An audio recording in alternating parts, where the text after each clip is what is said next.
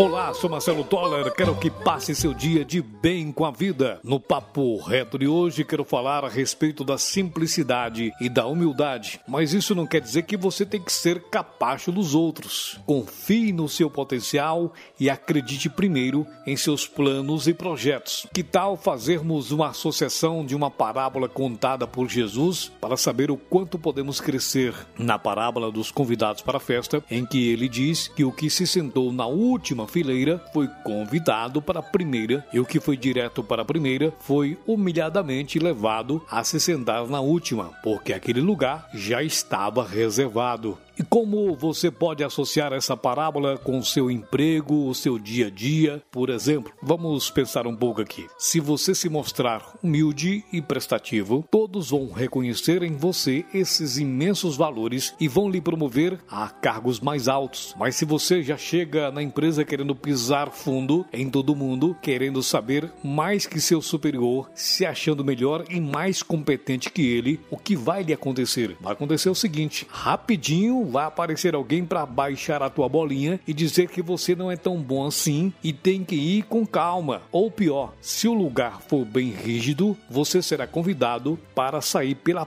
porta da frente que a serventia da casa ou da empresa, porque você mesmo se demitiu, não porque quiseram lhe demitir, mas porque seus pensamentos e atitudes lhe levaram a se demitir sozinho. Jesus Cristo é um dos maiores professores quando se trata de crescimento e de relacionamento interpessoal e de prosperidade, tanto financeira como profissional. É uma pena que lá na sua terra natal tanta gente pensava, porque ele era um carpinteiro, não veio ao mundo para ensinar o valor da prosperidade e esse foi um grande gano da sua terra natal. Talvez é por aí que surge aquele velho né, ditado popular que santo de casa não faz milagre. O ser humano ele cria seus hábitos naturalmente através da educação que recebeu dos pais, das experiências de vida, do convívio com as pessoas e das escolhas feitas na vida. Quero salientar que de todos os fatores, acredito que as escolhas são as mais decisivas e determinantes na criação dos hábitos. Muitas vezes desenvolvemos hábitos que são dificílimos de serem mudados, principalmente os ruins, que nos deixam dependentes de várias coisas. Quando você resolve substituir o hábito antigo, introduzindo o novo em seu lugar,